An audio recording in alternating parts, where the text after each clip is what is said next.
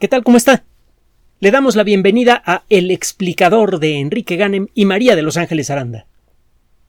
Una de las imágenes mentales que con mayor frecuencia viene a nuestra cabeza cuando hablamos de eh, ecología, de la vida en la Tierra, es eh, la de una red.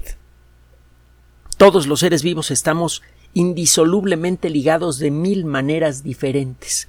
La química, por ejemplo. Las sustancias de la vida son iguales en todos los seres vivos las compartimos, las intercambiamos a veces por la buena, a veces por la mala. Pero el caso es que las sustancias que forman nuestro cuerpo formaron parte de otros seres vivos y volverán a formar parte de otros incluso durante nuestra vida.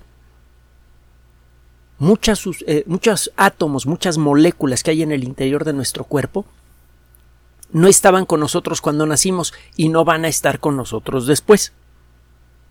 El proceso es dinámico.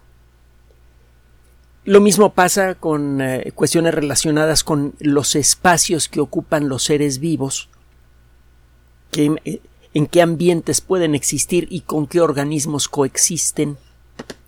Esto está cambiando continuamente. Cualquier alteración en la red vital, cualquier alteración en la lista de organismos que existen en un ecosistema, cambia el papel ecológico de los organismos eh, eh, cercanos. Pues desaparece una especie, el papel ecológico de esa especie es ocupada por otras especies. Si se reduce la presencia de ciertas especies o se cambian de lugar, eso abre nuevos espacios que son ocupados por otras especies diferentes. La vida es un proceso dinámico y que no termina en el individuo. Lo hemos comentado en muchas ocasiones. Cada uno de nosotros es una colonia casi inimaginable de seres vivos. Un ser humano está compuesto toscamente por unas 200 mil millones de células. No es cierto, 200 millones de millones de células, ya le estaba yo bajando. 200 millones de millones de células. Además, en casi todas las células de nuestro cuerpo existen otras cosas vivas más pequeñas que se llaman mitocondrias. Puede encontrar hasta más de 100 mitocondrias en algunas células. Y las mitocondrias son bacterias superadaptadas a vivir en el interior de nuestras células y que realizan una función supervital. Si usted destruye a las eh, eh, eh, mitocondrias de, de una persona, la persona muere inmediatamente. Los venenos más activos, y lo hemos comentado en muchas ocasiones, muchas veces son venenos que afectan a las mitocondrias de manera directa. Entonces, los seres humanos cada uno de nosotros somos un gran ecosistema y la expresión general de ese ecosistema es esa sensación del yo. En un modo, eh, pues, ah, metafóricamente similar, la vida de la Tierra es, eh, le digo, en cierto modo, no hay que extender demasiado esta historia, es, ah, es una sola entidad. De allí la famosa teoría de Gaia. Puede usted buscarla en la Wikipedia. Que le digo, la, la, han exagerado un tantito, pero bueno. El caso es que todo lo que sucede con la vida en la Tierra afecta a toda la vida en la Tierra. Aunque no nos demos cuenta, en muy buena medida el ecosistema terrestre vive de lo que sucede en el mar. El ecosistema marino es fundamental para la vida en la Tierra. Uno de los ah, elementos más obvios, uno de los ejemplos de relación más claros que hay en, entre los ecosistemas marinos y los ecosistemas eh, terrestres, perdón, tiene que ver con el oxígeno. Una fracción muy importante algunos dicen que más de la mitad, hay unos que dicen que la tercera parte, parece que anda por allá de la mitad. Como la mitad del oxígeno que respiramos viene del mar. Una cosa que no hemos aprendido los seres humanos es a reconocer esa estrecha correlación que existe con otros seres vivos. En cierto modo, los seres humanos, como colectividad, nos estamos portando como, niños pequeños que pasan por una etapa egoísta, en la que ellos son el centro de la atención y deben ser el centro de la atención. En, hacia la naturaleza, los seres humanos nos estamos comportando como si la Tierra realmente fuera nuestra para hacer de ella lo que se nos antoje. Y ya hemos pagado algunas consecuencias, aunque todavía afortunadamente no las peores. Y entre nosotros pues nos portamos igual. no, hay que hacerle el tonto. Es claro que la gente que trabaja duro por, mucho, por muchos años tiene derecho a esperar una recompensa importante de ese trabajo. La cosa es que hemos construido sociedades en donde la gente que menos tiene no le alcanza lo que gana siquiera para darse el lujo de la honestidad. Y eso es culpa del colectivo. No, no, creo que alguien tenga problema con la idea de que una persona o familia que trabajan muy duro, pues que disfruten de una prosperidad muy grande, se la tienen bien ganada. La cosa es que esa prosperidad no se haga a costa de, de la calidad de vida mínima de otras personas. Eh, por cierto, no se me que no se le olvide lo que está sucediendo en Guerrero, no es nada más Acapulco.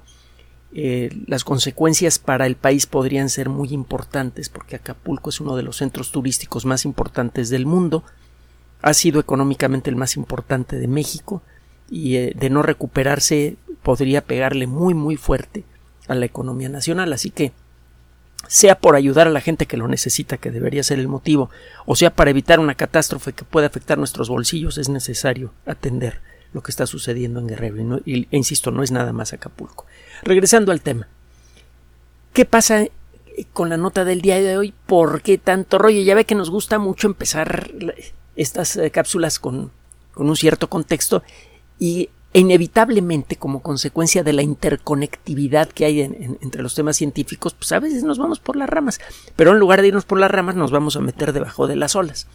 Acaba de ser publicado un trabajo en las memorias de la Academia Nacional de Ciencias, el Proceedings of the National Academy of Sciences, que como hemos mencionado en otras ocasiones es una revista científica de muy altos vuelos y ya muy añeja. Es una revista que, que tiene y ha tenido un prestigio impecable por más de un siglo. Entonces, los artículos que salen allí siempre merecen la atención.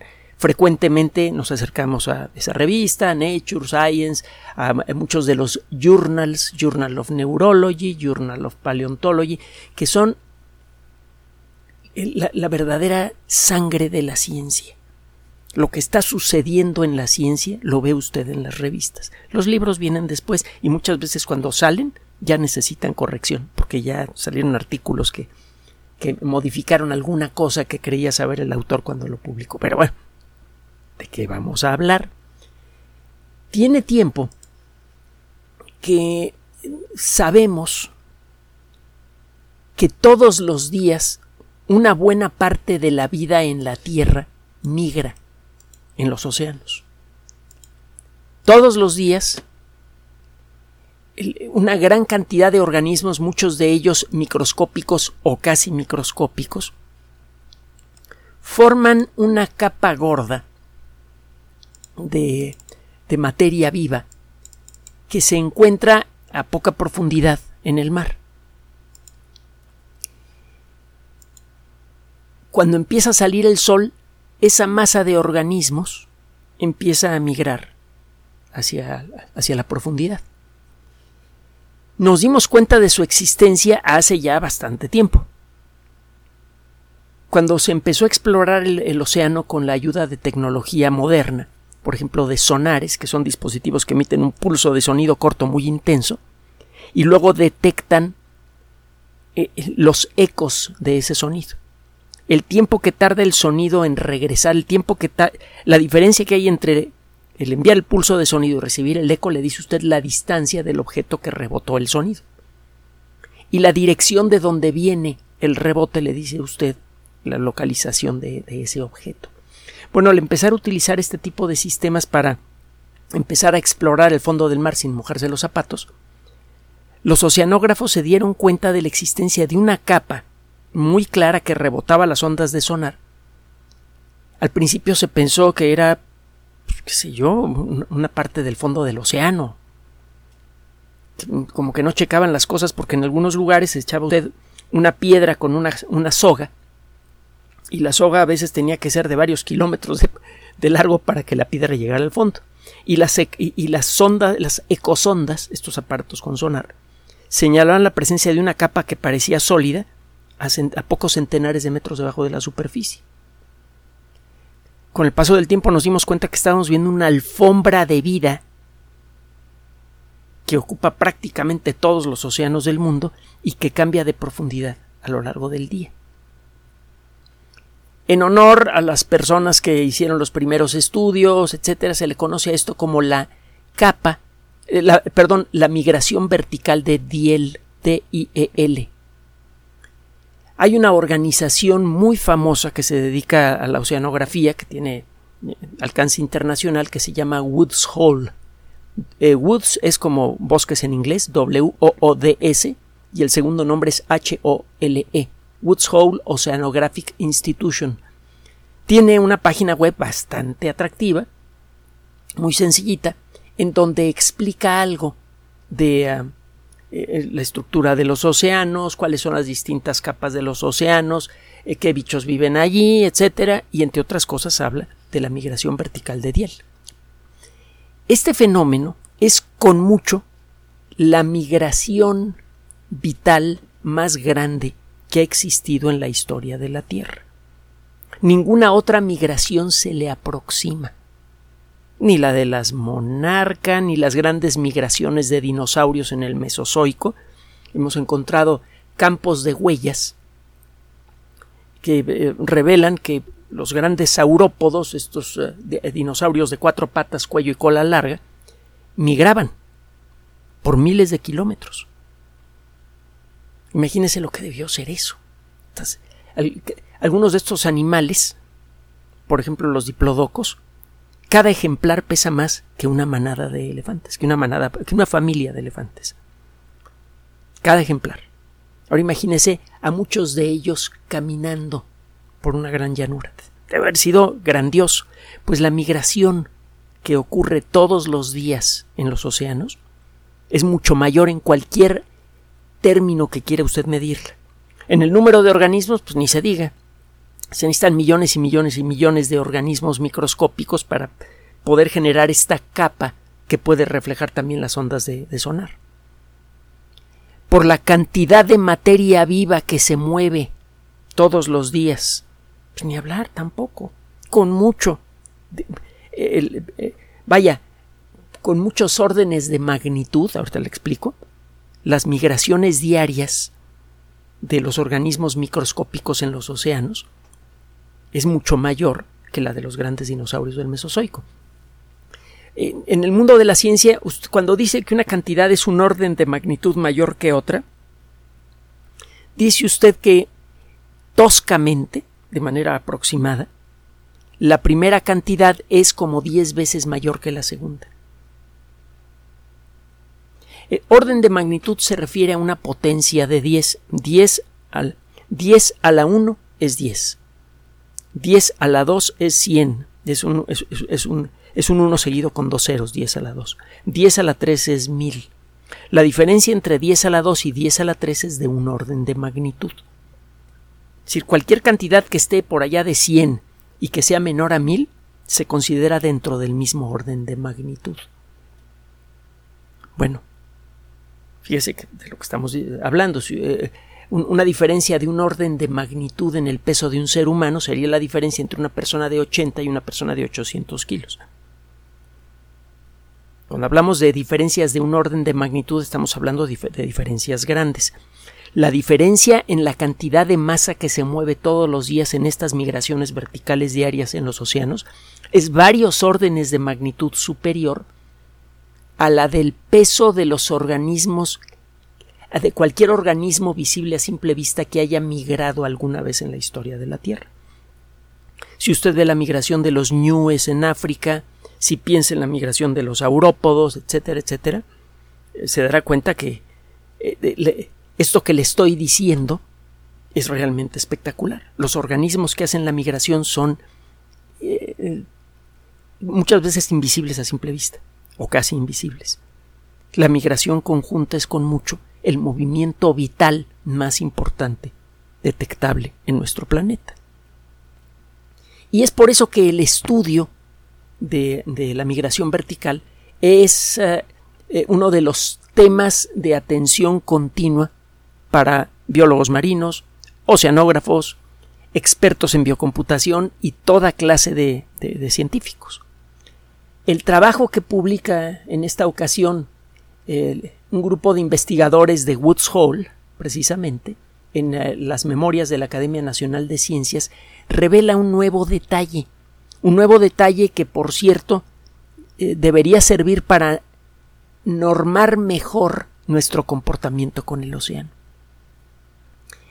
Tiene tiempo que sabemos de estas migraciones verticales que normalmente involucran organismos pequeños. Lo que no sabemos exactamente es qué es lo que pasa con los animales grandes. Sabemos que los ah, tiburones, que eh, otras especies de peces ah, predadores como puede ser el, pez vela, los grandes cetáceos, por ejemplo, el cachalote, estos animales son capaces de alcanzar grandes profundidades. Los cachalotes, por ejemplo, que tienen como 18 metros de largo cuando están bien creciditos. Eh, un, ejemplo de un cachalote es Moby Dick, por cierto. Y si hay una historia de un barco, eh, eh, de, un barco ballenero que fue hundido por los golpes de un cachalote enojado. Así que la historia de Moby Dick tiene, es ficticia, pero tiene algo de, algo, algo de verdad. Bueno, el caso es que estos animalotes se les ha llegado a detectar a más de 800 metros de profundidad, que ya es mucho.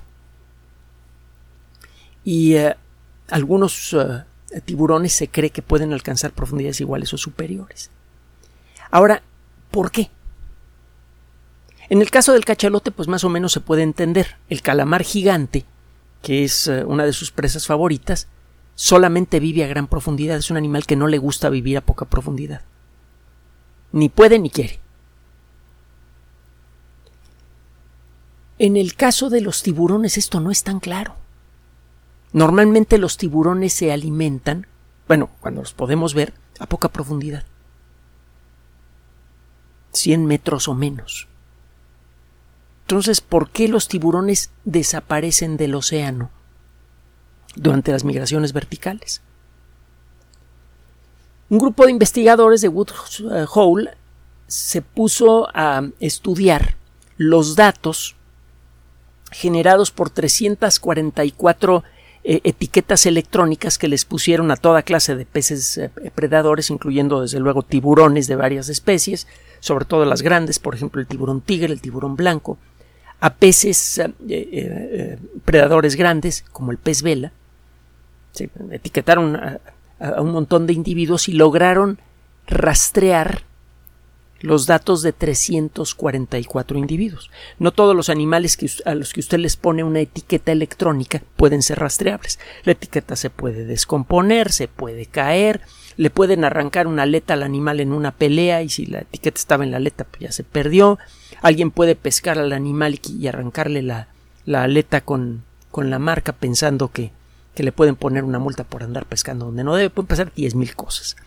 El caso es que lograron rastrear a 344 individuos a lo largo de un montón de tiempo. En total, recibieron información de esas 344 etiquetas del equivalente a 46.659 días. Si tiene usted dos animales etiquetados y los sirve a lo largo de un día, eso le cuenta usted como dos días de datos. Ellos lograron generar datos para a lo largo de 46.659 días para 12 especies de peces grandes del Atlántico, que además de los tiburones que le mencioné, están incluidos también algunos atunes. Esto es especialmente importante. Ahorita le voy a decir por qué. Resulta que lo que encontraron estos investigadores es que durante la noche estos animales siguen a esta migración vertical? Porque aparentemente hay un juego de, carambola a tres bandas ecológico involucrado. Esta migración vertical involucra principalmente a bichos muy chiquitos que nunca van a llamar la atención de un tiburón. Los tiburones no pueden comer plancton. Recuerde que el plancton es esta colección de seres vivos, microscópicos o casi microscópicos, que viven libremente en el mar y que, y no tienen medios de locomoción o medios de locomoción importantes.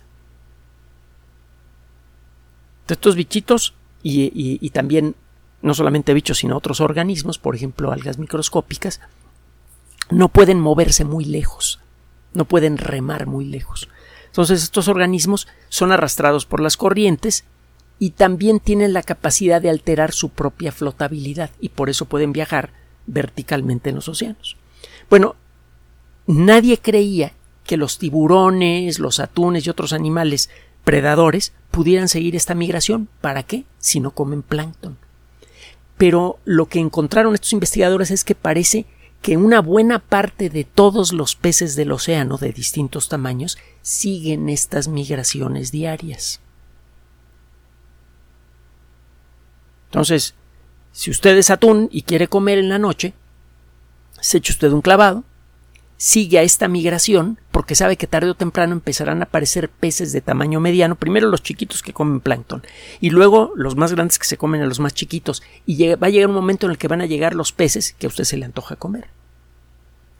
Entonces toda la cadena alimenticia del mar, una fracción importante de la cadena alimenticia del mar, se mueve verticalmente todos los días. Esto no se lo esperaban los investigadores, ni, los investigadores ni las personas que están leyendo el trabajo, en donde, por cierto, también eh, colaboran científicos de otras partes del mundo, no solo de Woods Holt, hay investigadores de Nueva Zelanda, etc.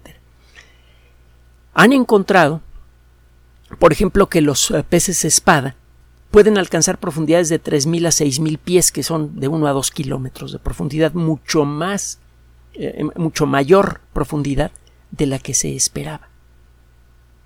La primera explicación tentativa para esto es lo que le estoy mencionando. Lo que hicieron estos investigadores es establecer el hecho. Durante el día, incluso los grandes predadores, muchos de los grandes predadores, tiburones y atunes, etcétera, viajan a gran profundidad. Y el ritmo con el que se sumergen y luego vuelven a salir a la superficie refleja el ritmo de movimiento de esta capa de plancton de la que le hablé. Entonces, claramente está asociada una cosa con la otra.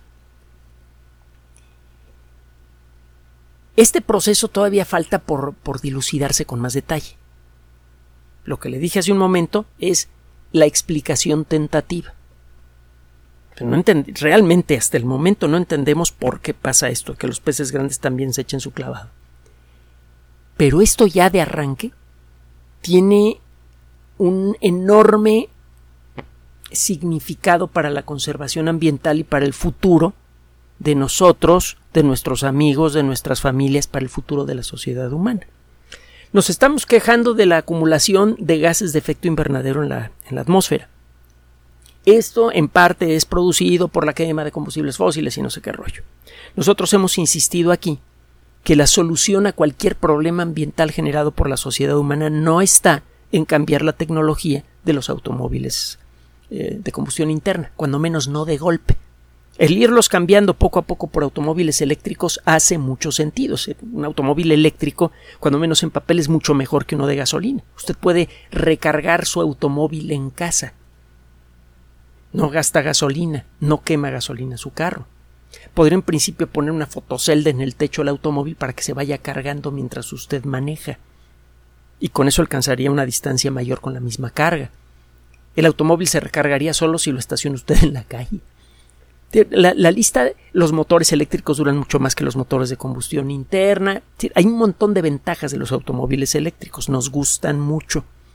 Pero el esfuerzo por descarbonizar a la sociedad humana convertir a pasos acelerados toda la planta de automóviles de combustión interna en automóviles eléctricos va a tener un costo ambiental brutal, muy negativo, y un costo económico también brutal, con consecuencias sociales importantes. Mucha gente se va a quedar afuera de, todo este rollo. Mucha gente que vive en una situación muy modesta, en, en, la pobreza, aunque no sea pobreza extrema, le alcanza el dinero para tener un carrito, para moverse, trabajar, lo que sea. Los automóviles eléctricos son tan caros que no van a permitir estos lujos. El cambio, de, automóviles de combustión a automóviles eléctricos forzado va a generar problemas muy serios y no va a resolver el problema ambiental, es lo que hemos dicho nosotros. Bueno, hay muchas causas de, de afectación ambiental generadas por la sociedad humana. ¿Ok? ¿Quiere usted controlar las emisiones de gases de efecto invernadero? Tenemos que dejar de afectar a los océanos. Verá, todos estos peces grandes que durante la noche se echan su clavado para comer a grandes profundidades en la región mesopelágica, que está pues, a una profundidad de entre 200 y 1000 metros por debajo de la superficie, que es más o menos a donde migra la mayor parte de esta capa de, de, de, plancton. Casi todos, todos estos peces grandes comen y, y también pues se deshacen de los restos de la comida. No le digo cómo, pero ya se lo imaginará. Estas pelotitas fecales, lo hemos mencionado en muchas ocasiones, son muy ricas en carbono, son densas, así que se hunden eh, rápidamente al fondo del mar, y tardan mucho tiempo en descomponerse. De hecho, estas pelotitas muchas veces llegan al fondo del mar, en un ambiente anóxico, es decir, donde no hay oxígeno, y allí se quedan atrapadas sin descomponerse y se van cubriendo de lodo poco a poco. Este lodo, rico en carbono, puede conservar ese carbono por millones de años. En muy buena medida, el carbono de la Tierra queda atrapado en el fondo de los océanos como consecuencia de este proceso. Si sobrepescamos a los tiburones y a los atunes, por ejemplo, reducimos este proceso y eso hace que los océanos se conviertan en emisores netos de dióxido de carbono. El dióxido de carbono que antes iba a quedar atrapado en las pelotitas fecales de estos animales, ahora sale a la atmósfera. Entonces, si de pronto cambiamos todos nuestros carros por carros eléctricos, vamos a ver que el dióxido de carbono en la atmósfera se va a seguir aumentando casi al mismo ritmo por este y por otros procesos más. El creer en el rollo del calentamiento global antropogénico es hacerse el tonto desde el punto de vista ecológico. El problema es mucho más grave. Entonces, lo que nos dice este trabajo. Bueno, ah, déjeme decirle otra cosa más. Estas pelotitas fecales tienen chance de descomponerse si los peces que las arrojan se encuentran a poca profundidad. En las migraciones nocturnas estos peces alcanzan una profundidad muy grande y las pelotitas fecales que, que arrojan casi todas se van al fondo del mar. Entonces, este proceso es en muy buena medida responsable por este proceso de captura de dióxido de carbono. Si sobrepescamos a los atunes, que ya lo hicimos, hay especies de atún que ya, ya se extinguió más del 90% de los ejemplares de algunas especies de atún. Todas las especies de atún están sobrepescadas en exceso y algunas ya van a desaparecer. Y lo mismo pasa con muchos tiburones. Lo mismo pasa con el pez espada. Y lo mismo pasa con casi cualquier pez grande del océano que sea medianamente comestible que son la mayoría.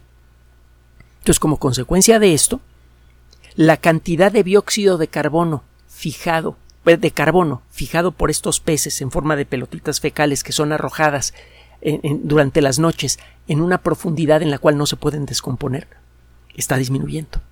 Entonces el dióxido de carbono va a parar a la atmósfera. Tenemos que detener ese proceso. ¿Cómo lo vamos a detener con carros eléctricos? No sino generando una nueva conciencia sobre el papel que tiene la sociedad humana en el planeta, controlando de manera voluntaria, decente y en armonía con, las creencias de cada quien el problema de la sobrepoblación y encontrando nuevas formas de producir alimento. Otra de las cosas que señala este, este trabajo es que existe el riesgo de que eh, las pesquerías, las grandes pesquerías aprovechen este conocimiento para saber a qué profundidad y en qué zonas echar sus redes para seguir sacando peces esta vez durante la noche. Esto reduciría aún más la cantidad de ejemplares de muchos de los grandes predadores marinos. Y esto podría generar un problema ambiental todavía más grave. Poco a poco y gracias al trabajo de muchas personas, y lo decimos Ángeles yo con orgullo, principalmente biólogos, estamos descubriendo que la aparente separación que hay entre la especie humana y el resto del ecosistema eh, eh, terrestre es ficticia. Somos parte de la vida misma. Y en la medida en la que aprendamos a vivir en forma productiva para nosotros, pero armónica con el ecosistema, es que podremos esperar progresar lo suficiente para poder convertirnos en la primera especie que abandona definitivamente a este planeta para conquistar al sistema solar. Gracias por su atención. Además de nuestro sitio electrónico www.alexplicador.net, por sugerencia suya tenemos abierto un espacio en Patreon, el explicador Enrique Ganem, y en PayPal, el explicador patrocinio por los que gracias a su apoyo sostenemos este espacio. Puede usted descargar gratuitamente estos audios en formato MP3 en Spotify y en iTunes como El Explicador sitio oficial y en SoundCloud como El Explicador y con formato de video en YouTube en El Explicador sitio oficial. Recuerde nuestras redes sociales de siempre, Twitter Enrique-Ganem y en Facebook Enrique Ganem sitio oficial, El Explicador y los grupos que usted ya conoce. Finalmente, el explicador siempre somos María de Los Ángeles Aranda y Enrique Ganem. Gracias.